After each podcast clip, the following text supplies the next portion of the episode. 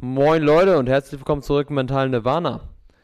Ähm, heute mal nur eine kleine kurze Folge im Verhältnis, ähm, weil wir heute schon sehr, sehr viel gearbeitet haben und sehr, sehr viel Kampf mit Technik hatten. Ähm, können wir euch jetzt heute nicht so viel Content liefern, aber wir haben euch was Schönes vorbereitet. Und ähm, vielleicht fängst du einfach mal an, Peer, mit was haben wir den Leuten denn zu vorbereitet? Wir haben äh, zuerst mal vorbereitet in Eigeninitiative nach der letzten Folge, die wir aufgenommen haben, ähm, wo Lenny kurz, oder was heißt kurz, aber wo Lenny ähm, das Thema oder die Idee des Dopamin-Detox in den Raum geworfen hat, haben wir danach zusammengesessen und haben uns überlegt, dass das eigentlich eine ganz coole Sache für einen Selbstversuch wäre. Deswegen haben wir uns zusammengesetzt, uns ein paar Grundregeln aufgeschrieben, äh, unter denen das Experiment laufen soll. Und haben dann gesagt, zwei Wochen lang Dopamin-Detox und los geht's. Ähm, vielleicht mal ganz kurz die Parameter zusammengefasst. Wir haben, ähm, was, waren, was waren unsere Parameter? Wir hatten also erstmal, wir, wir, haben angefangen, glaube ich, mit ähm, Social Media, ist erstmal das Wichtigste. Also wir haben gesagt, kein Social Media, sprich kein Instagram, kein Snapchat, kein, WhatsApp haben wir jetzt mal rausgenommen, weil WhatsApp einfach für Kommunikation eigentlich eher da ist. Aber alle möglichen Social Media Apps, wo man halt irgendwie komischen Content austauschen kann oder irgendwie rumscrollen kann, der ist raus. Genau. Zusätzlich keine Streaming-Dienste, sprich kein YouTube, kein Netflix, eigentlich auch kein Fernsehen, also auch kein Fernsehen. Mhm. Und, ähm, Und wir haben unsere Bildschirmzeit. Unsere Bildschirmzeit, das haben wir aber beide tatsächlich nicht geschafft. Das haben wir nicht so richtig geschafft. Ja. Das ist härter, als man denkt. Ja. Wir haben gesagt, eine Stunde max am Tag. Natürlich unterschätzt man, wie oft man das Handy auch mal alltagstauglich tatsächlich dann mhm. wirklich braucht.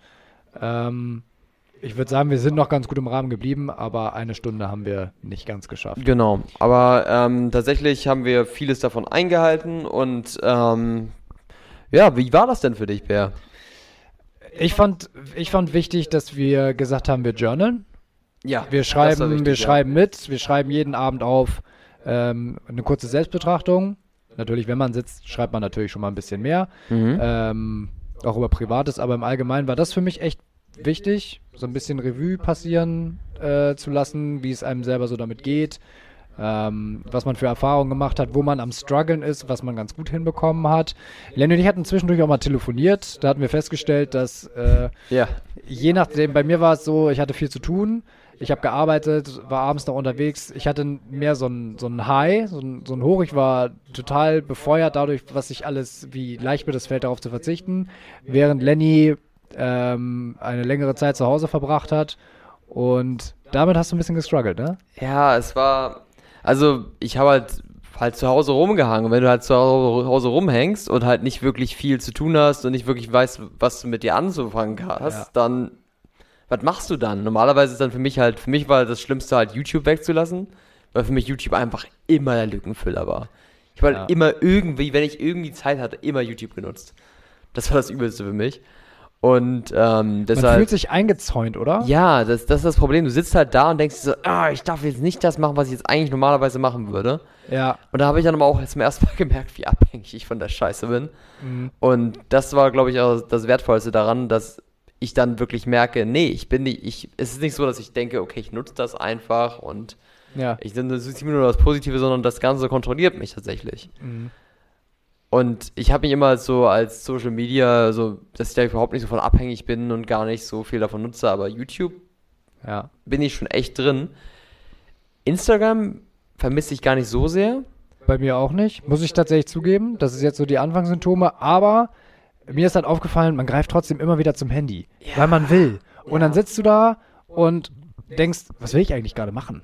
Ich habe nichts, was ich darauf tun könnte. Und am Ende ja, das checkst du deinen Kontostand. Das ist auch wieder. Scheiß. Ja, genau. Das ist halt so, dass das, was ähm, auch Andrew Huberman in seinem Podcast gesagt hat, oder er hat, ich weiß nicht, ob es in dem Podcast war oder in, ich glaube, es war in einem Interview mit Modern Wisdom da hat er ähm, gesagt, dass das Problem dabei gar nicht ist unbedingt, dass es ähm, eine Sucht ist an sich, diese die Nutzung vom Handy, sondern dass es, er hat es als Compulsion beschrieben, also als, als Impuls, dass du es halt eigentlich nur noch aus Impuls machst. Du machst eine Aktivität, aber die ist meistens ohne Reward.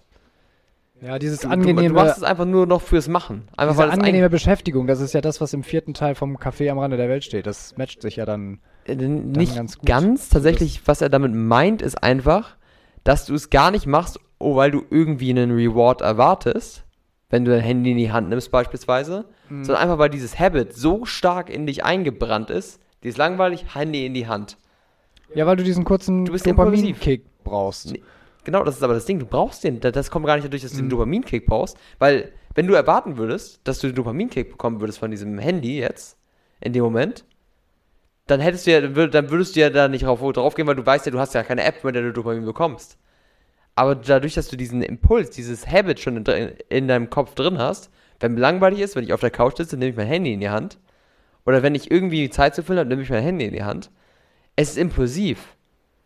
Es hat gar nichts damit zu tun, dass du unbedingt Dopamin suchst, sondern es ist einfach schon so eingebrannt, dass dein erster Impuls in deinem Gehirn ist, die erste Verbindung so stark verbunden, äh, äh, stark eingebrannt ist, dass du Langeweile mit Handy verbindest. Sofort.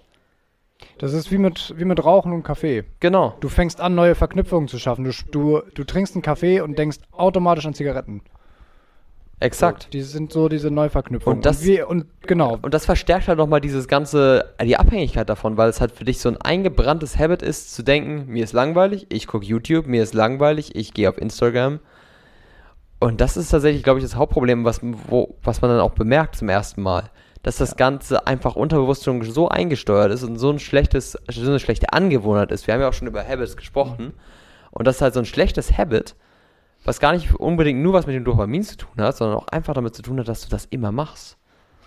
Ja, und deswegen haben wir uns einfach mal entschieden, dem entgegenzuwirken mit diesem kleinen Experiment. Eine Woche haben wir jetzt geschafft, die Zwischenbilanz fällt so mal mehr, mal weniger konstant aus, würde ja. ich sagen. Wir beide haben ein bisschen gecheatet. Ähm, ja. Hält sich noch im Rahmen, das ist jetzt nichts, wofür ich, wofür ich uns geißeln würde. Mhm. Eine Woche steht noch an. Die eine Woche würde ich jetzt auch noch mal ein mal bisschen gucken. richtig probieren durchzuziehen. Aber wir werden euch nächste Woche mal ein bisschen mehr darüber berichten, wie das mit dem Dopamin-Detox war, was wir für Effekte davon bemerkt haben und wie ihr das selber mal ausprobieren mhm. könntet. Und tatsächlich würde ich auch sagen, dass es auch wichtig ist, dass man vielleicht guckt, was man daraus in den Alltag integrieren kann. Weil so ein Dopamin-Detox ist schön und gut, aber es bringt dir auf lange Sicht dann auch wieder nichts. Wenn das du danach wieder in deine ganz normalen Habits zurückfällst, was bringt dir dieser ganze das Detox? Ist, das ist wie der Geschäftsführer, der sich einen externen Coach reinholt um einmal die Woche oder um einmal im Jahr oder ein so ein Seminar für seine Mitarbeiter zu geben mhm. und danach denkt, sie würden sich dauerhaft ändern. Genau, das du ist musst das Problem. Es immer, du musst es immer wieder machen. Du musst halt gucken, du wie du das in deinen Alltag... Du musst immer wieder damit anfangen, du musst immer wieder gucken, dass es auch alles eingehalten wird. Du musst dich selber kontrollieren. Und du musst halt irgendwie einen Weg finden, wie du diese ganzen neuen Habits in dein Leben integrieren kannst. Das genau. ist, glaube ich, das, was wir daraus mitnehmen. Das werden wir nächste Woche vielleicht nochmal genauer besprechen, was der Deeper Detox jetzt als Bilanz zu ziehen ist. Wir werden ein bisschen genau. weiter journalen und wir halten euch da auf dem Laufenden.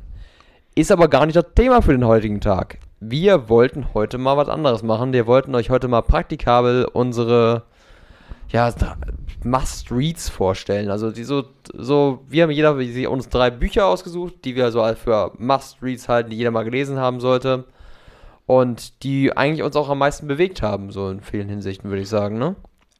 Ja, geprägt, äh, Augen geöffnet, neue Perspektiven gegeben, würde mhm. ich sagen, gut unterhalten. Ja. Ähm, und da, ich finde, und das haben, da haben wir ja eben gerade schon drüber gesprochen, dass es durchaus was wäre, was wir mal regelmäßig machen können.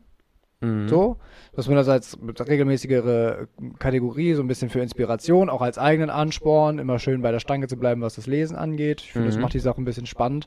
Ja. Ähm, dann fang du doch einfach mal an mit deinem, mit deinem ersten, ersten Buch. Okay, mein erster Pick ähm, für einen Must-Read, äh, oder ist für mich wahrscheinlich eher ein Must-Listen als Hörbuchformat, ist ähm, You Can't Hurt Me oder Can't Hurt Me von David Goggins weil äh, in dem Fall ist das Hörbuch so faszinierend, weil es halt so ein Podcast-Hörbuch-Format ist, wo David Goggins halt so seinen weiteren Input zu den ganzen Kapiteln noch so ein bisschen einbaut. Und ähm, das ganze Buch ist quasi eine Biografie von, also vom Leben von David, David Goggins an sich, wo er so sein ganzes Leben erzählt.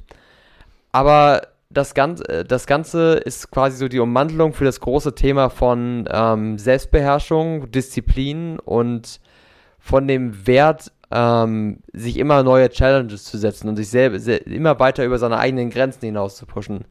Weil ähm, wer David Goggins nicht kennt, David Goggins ist ein Mann, der in seinem Leben so unglaublich viele Ziele erreicht hat, die einige für unmöglich halten würden. Wenn man mal als Beispiel, was man als Beispiel zieht, der ist Navy SEAL, was schon mal für einige ein, also er hat eine Navy SEAL Ausbildung abgeschlossen, was für einige schon das Höhe von me menschlicher Disziplin ist, weil allein schon die Ausbildung zum Navy SEAL einfach eine absolute Hölle ist und erst diese Ausbildung, den ersten Teil, das nennen wir Hell Week, dreimal durchlaufen, weil er sich bei den ersten beiden Malen in dieser Hell Week verletzt hat und die dann wiederholen musste. Und die meisten schaffen es nicht mal einmal so eine Hell Week durchzuziehen, da hat sie dreimal durchgezogen. Und ähm, ist dann später, das reichte ihm aber noch nicht, und ist dann später ähm, Ultramarathonläufer geworden und läuft ähm, 100 Meilen regelmäßig und hat in seinem Leben jetzt, glaube ich, 60 Ultramarathons gelaufen. Und dieses ganze Buch erzählt aber auch seine ganze Lebensgeschichte, wieso es so wichtig für ihn ist, seine eigenen Grenzen zu kennen.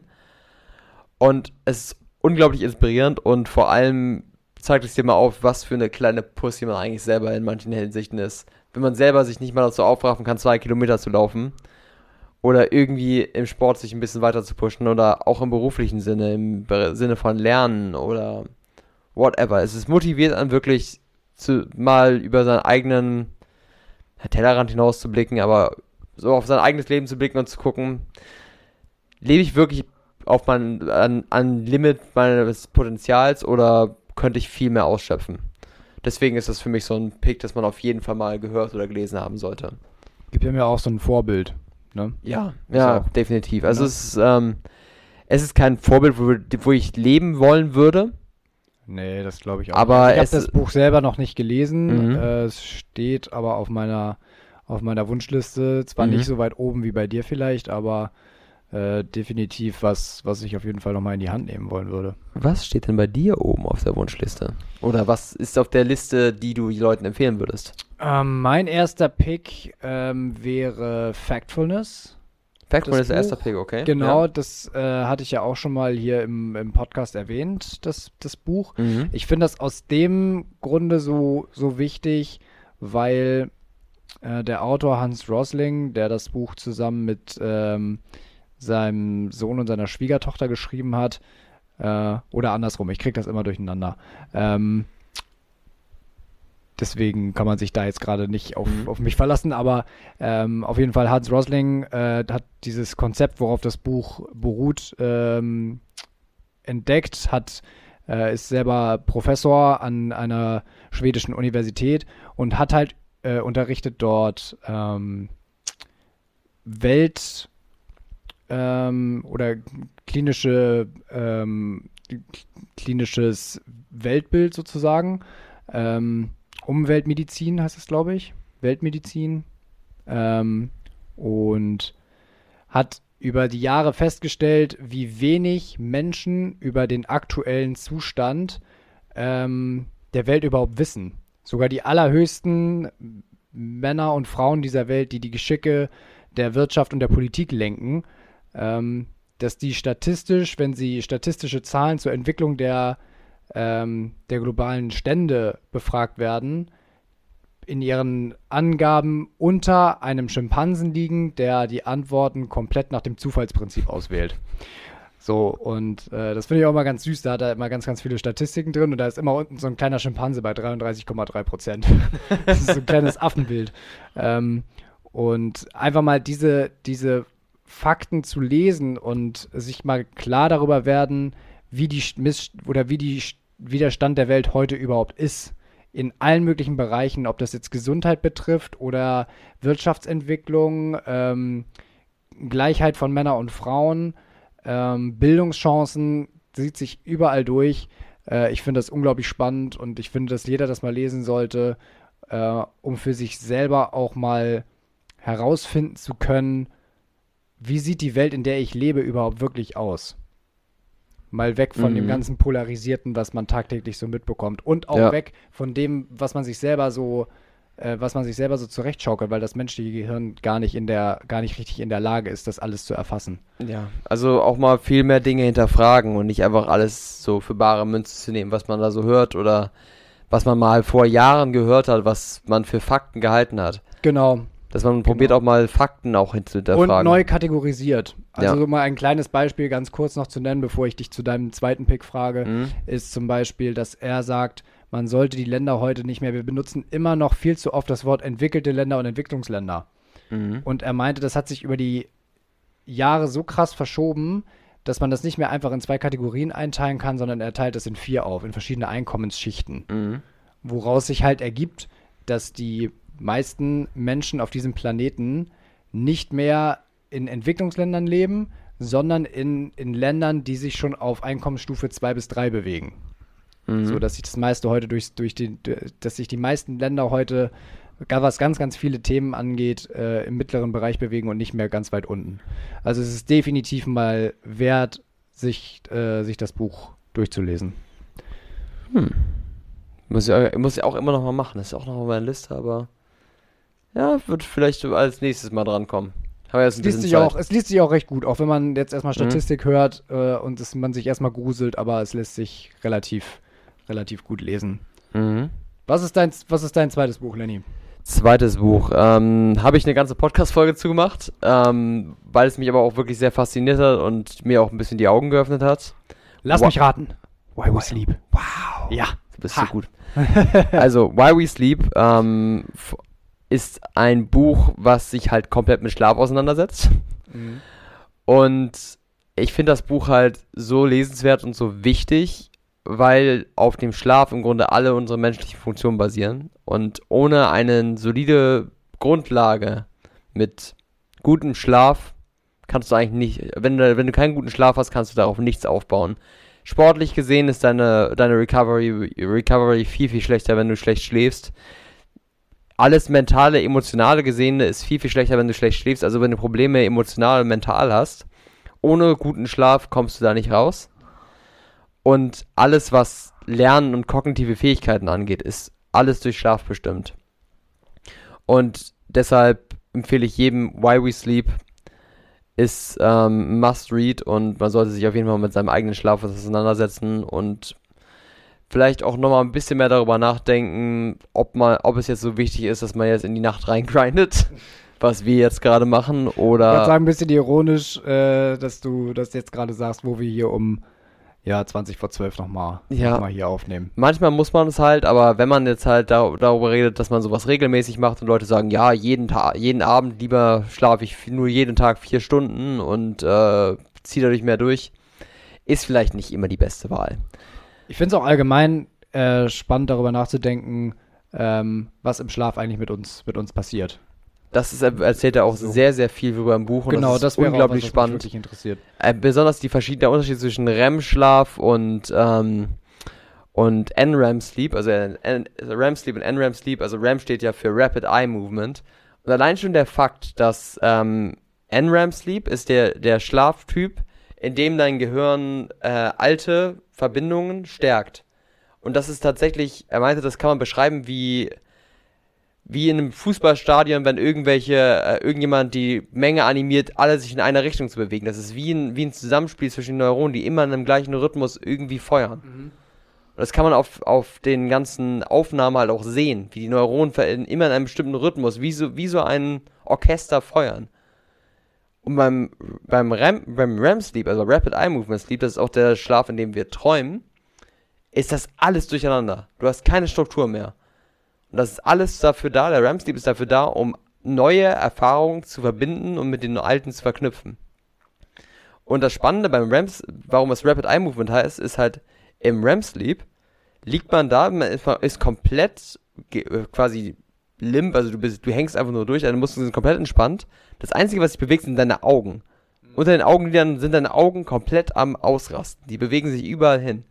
Da kannst du sofort an einem Menschen sehen, wenn jemand träumt, dass sich die Augen in alle Richtungen bewegen. Ja. Unter den Lidern. Und das ist unglaublich spannend, wenn man sich mal all seine Studien dazu anguckt und wie wichtig oder äh, verschiedene die beiden Schlaftypen sind und wie viele sollte man die Nacht haben. Man kann auch noch deutlich tiefer einsteigen in, in Sleep Tracker und sowas. Das ist auf jeden Fall ein Feld, was die Leute, die halt wirklich High-Performer sein wollen, weil wenn es um sportliche Sachen geht oder um auch um Business und Karriere, sind alle Leute, Leute, die sich jetzt gerade auch mit Schlaf sehr, sehr viel auseinandersetzen müssen. Ja, steht auch auf jeden Fall auf meiner Liste noch. Also Why We Sleep oder auf Deutsch das große Buch vom Schlaf. Genau. Wir herausgefunden haben. Äh, ja, mein zweiter, mein zweiter Pick wäre tatsächlich, würde tatsächlich in Richtung Fiction gehen. Fiction, Weil mein okay. absolutes Lieblingsbuch ist ähm, Der Schwarm von Frank Schätzing. Hast du, hast du uns ja im ich, Urlaub auch nochmal näher gebracht. Genau, ich, ich habe euch im Urlaub ja mit dem, mit wow. dem Hörspiel angefixt. Ähm, das Hörspiel kann ich auch absolut nur empfehlen, ähm, weil das qualitativ wahnsinnig hoch, wahnsinnig hoch ist und wahnsinnig gut gemacht ist mit unglaublich vielen guten Synchronsprechern, die dann mit dabei sind, mit Geräuschen und guter Musik unterlegt. Und natürlich ist das Buch stark gekürzt. Ähm, das mussten sie machen. Äh, es ging nicht anders, sonst würdest du da hunderte Stunden dran sitzen. Ja. Ähm, aber ich kann es absolut nur empfehlen. Äh, auch das normale Buch, um sich das nochmal im größeren äh, Spektrum anzugucken. Ähm, es geht da vielleicht im ganz groben, ohne jetzt irgendwie zu spoilern, äh, darum, dass sich ähm, die, das Meer und die Lebewesen des Meeres gegen die Menschheit zu ähm, verschworen zu haben scheinen und äh, überall auf der Welt treten merkwürdige Phänomene auf und äh, so langsam versucht die Menschheit da zusammen zu, zusammenzusetzen, was da, was da gerade im Gange ist. Und äh, jetzt 2023 soll sogar die Fernsehserie rauskommen vom ZDF. Oh.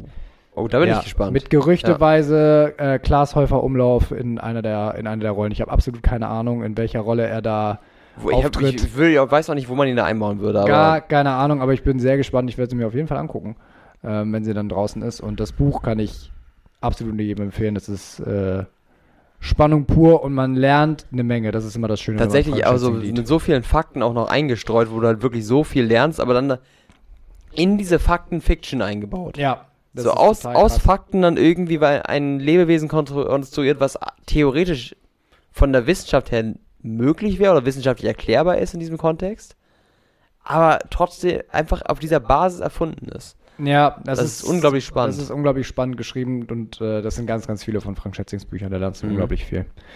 Okay. Final Pick, Lenny. Final, Final Pick. Ähm, Gerade wieder nochmal gelesen: ähm, The Subtle Art of Not Giving a Fuck von Mark Manson. Habe ich auch als Hörbuch, kann ich auch nur empfehlen. Es ist ähm, wenn man so ein bisschen so einen Einstieg in das Thema ähm, Selbstfindung und sowas haben möchte, ist das auf jeden Fall so ein Buch, was man sich auf jeden Fall anhören sollte, weil es halt einfach so ein bisschen fast counterintuitive ist. Es ist fast so ein bisschen gegen so diesen, diesen normalen Gedanken, die Leute haben, um sie, wenn sie sich selber optimieren wollen. Er redet halt viel von davon, dass ähm, beispielsweise, dass viele Leute dieses Problem haben, vom Feedback Loop vom Hell. Das ist das, im ersten Kapitel wird es auch erwähnt. Der Feedback Loop vom Hell ist im Grunde, dass du dadurch, dass du viel zu viel darüber nachdenkst, was du für Probleme in, in deinem Kopf hast, alles nur noch schlimmer machst. Zum Beispiel, wenn du sagst, ähm, ja, wenn es um Aggression geht, du hast ein Aggressionsproblem. Und dann, dann wirst du sauer auf irgendwas und dann wirst du sauer, weil du wieder merkst, dass du wieder zu viel zu sauer auf irgendwas geworden bist und dann wirst du darauf sauer und dann wirst du noch saurer, weil du wieder saurer auf dich selber wirst und, und dann geht das alles in einer in Downward Spiral. Immer weiter runter und es wird immer schlimmer. Das ist der Feedback Loop vom Hell. Dadurch, dass du immer wieder hinterfragst, dass irgendwas falsch mit dir ist oder warum du jetzt gerade so denkst, machst du im Grunde alles nur noch schlimmer. Das ist genauso, wenn du zum Beispiel unsicher bist. Oder wenn du zum Beispiel, wenn es darum geht, ums Dating geht oder sowas und du bist schüchtern, unsicher mit Frauen zu sprechen dann bist du, dann, dann du weißt halt, oh, das ist aber unattraktiv, wenn ich unsicher und schüchtern bei Frauen bin. Dann wirst du ja noch unsicherer, weil du merkst, oh, ich bin unsicher. Mhm. Aha, scheiße, ich bin unsicher. Und weil ich unsicher bin, bin ich unattraktiv und dadurch bist du noch unsicherer, weil du unsicher bist. Ja. Wie heißt das Buch nochmal auf Deutsch? Die Kunst die, die, Kun die, die Kunst subtile Kunst, einen, da, die einen Kunst Scheiß drauf des, zu geben. Drauf, oder des so. drauf Scheißens oder so. Ich würde The Salad of Not Giving a Fuck lesen. Also die englische Version ist wirklich Ich super. mag auch das Hörbuch. Das Hörbuch ist auch gut gelesen. Es ist gut gelesen und ein, eines meiner Lieblingscharaktere aus dem Buch ist immer noch Disappointment Panda. Disappointment Panda. Er hat, er hat so quasi, ähm, er meint, dass viele Leute sich viel zu viel verblenden und meinte, wenn er einen Superhelden erfinden würde, Da würde ein äh, super, würde also ein Panda, Panda nehmen mit seinem viel zu kleinen Shirt und einem Cape, der so eine kleine cringige Maske auf hat. Und der taucht dann immer zu, zu ganz komischen Zeitpunkten in, in dem äh, Leben von Leuten auf und sagt ihnen unangenehme Wahrheiten über sich selber, die sie auf die sie nicht hören wollen, aber hören müssen. Würde ich, mir als, würde ich mir als T-Shirt kaufen. Das, der Disappointment Panda ist mein absoluter Spirit Animal. den bräuchte jeder. Das ist der Superheld, den keiner mögen würde, aber den jeder bräuchte. Ja. An so, genau. solche kleinen, lustigen Geschichten und Bilder, die man dir dann in den Kopf setzt. Und aber auch auf ganz, ganz entspannte Art und Weise. Und zeigt einem, dass man zum Beispiel auch nicht auf zu viele Dinge einen Scheiß geben sollte und deutlich selektiver damit sein sollte, was einen jetzt interessiert und was nicht. Worauf man aber einen Fick geben sollte, wäre mein letzter Pick. Geben wir darauf einen Fick. Was für eine geile Überleitung. Wow. Ähm, ich habe noch einen absoluten, ich habe noch einen Klassiker in petto ähm, von dem bestimmt schon jeder mal irgendwie gehört hat. Ähm, das äh, Café am Rande der Welt. Ähm, ich habe jetzt, wie gesagt, im, im Urlaub alle vier mhm. Teile einmal, einmal durchge, durchgesuchtet. Die, lesen sich aber auch die so lesen weg. sich total ich mein, einfach. Ich bin, ich bin keine Leseratte, ne? Also ich bin nicht, Per ist ein äh, absoluter alter Hase, was Lesen angeht. Ich bin ja so relativ neu, noch relativ langsam. Ich habe das Buch innerhalb von vier Stunden durchgelesen. Das geht echt fix. Das erste Buch hat ja auch nur 95 Seiten. Ja. Es regt halt zu interessanten Gedanken über einen selber an. Es geht so dieser erste Impuls, ähm, sich über sich selber Gedanken zu machen.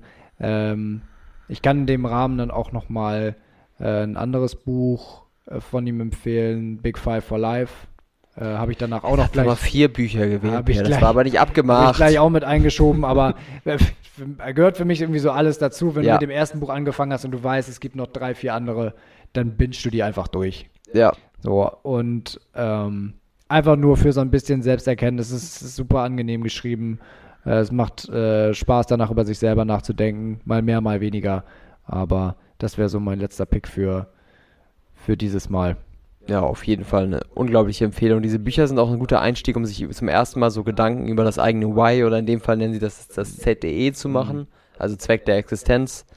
Hatten wir ja auch schon als Thema hier im Podcast. Man denkt halt sehr viel über sich nach. Ja. Danach. Du denkst dir, okay, ja, heavy. Ja. Besonders Big Five for Life ist auch sehr, sehr heavy. Mhm. Also ist es. Absolut. Ist unglaublich aber heavy, aber da würde ich jetzt nicht zu viel. Wir spoilern jetzt mal nicht. Ähm, zu viel vorwegnehmen wollen. Ja. Ich hoffe, ihr habt jetzt Buchinspiration daraus mitnehmen können, weil ähm, all diese Bücher liegen uns auch wirklich am Herzen und haben uns für auch viele Themen in diesem Podcast inspiriert, wie ihr vielleicht gemerkt habt. Mhm. Und äh, ich kann euch auch immer wieder nur anhalten, lest so viel ihr könnt, auch wenn es Hörbücher sind oder whatever. Nimmt auf jeden Fall so viel mit, wie ihr könnt aus solchen Büchern. Ihr müsst euch nicht alles merken und nicht alles sofort anwenden, aber jedes Buch gibt, pflanzt so einen kleinen Samen in eurem Gehirn, wo ihr dann mal ein bisschen mehr über diese Dinge nachdenkt. Und je mehr ihr solche Dinge zusammenbringt und je mehr von solchen Büchern ihr lest, desto mehr findet ihr so euren eigenen Weg, diese Dinge zusammenzusetzen. Was ganz schlau war vom, vom Modern Wisdom Podcast, da, haben, da hat ihn jemand gefragt im QA, wie schaffst du es hier so viele Fakten aus Büchern zu merken? Und er meinte, das versucht er gar nicht das ist auch gar nicht das Wichtige, dass du dir alle Fakten merkst, sondern das, was wichtig und für dich mit dir, äh, äh, was, womit du Resonanz hast und was dir wichtig ist, das bleibt hängen.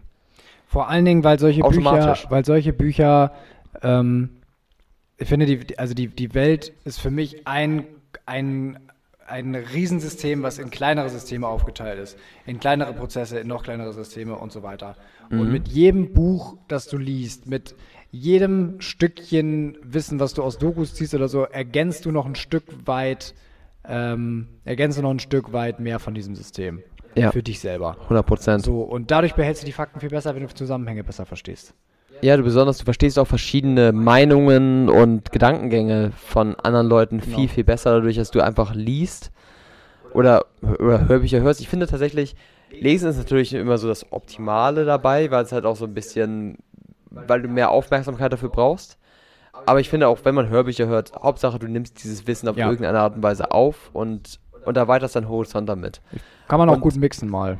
Und es ist krass, wie viele verschiedene Lebenswege man da auf einmal sieht, wie, weil du, die meisten Autoren, die solche Bücher schreiben, auch wenn es keine Fiction-Bücher sind, lassen immer so ihre eigene, ihr eigenes Leben mit einfließen. Du merkst immer, was der Autor für ein Leben hatte, was deren Interessen sind und was deren Ansichten auf die Welt sind. Ja. Und die unterscheiden sich an vielen Punkten, aber an vielen Punkten findest du auch Parallelen.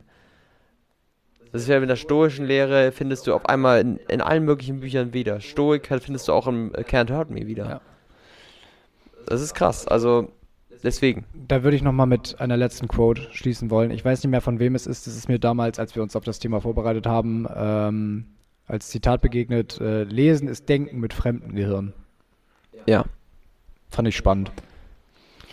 Und äh, auf jeden Fall ein Zitat zum Abschluss zu dieser Folge. Genau, Nochmal eine erweiterte Folge quasi zur Lesenfolge. Wir hatten eigentlich genau. was ganz anderes geplant, aber die Technik, die Technik, die Technik Thaddeus, die Technik. Die Technik. Und ähm, um es mit dem Terminator zu sagen, wir kommen wieder.